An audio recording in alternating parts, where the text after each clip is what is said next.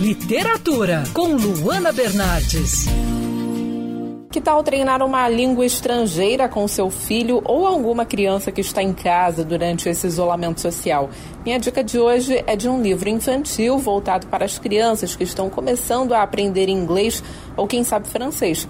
O escultor Edgardo Vivier lançou o livro com o título Manuelzinho, que conta a história de um coelho que não gosta de cenouras.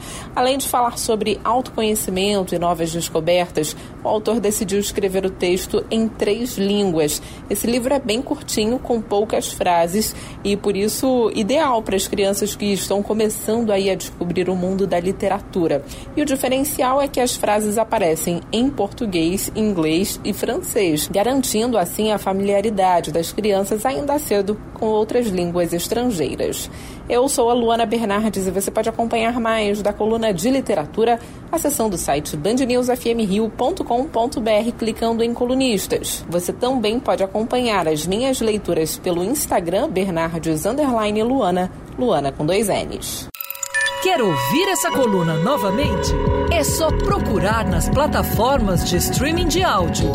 Conheça mais dos podcasts da Band News FM Rio.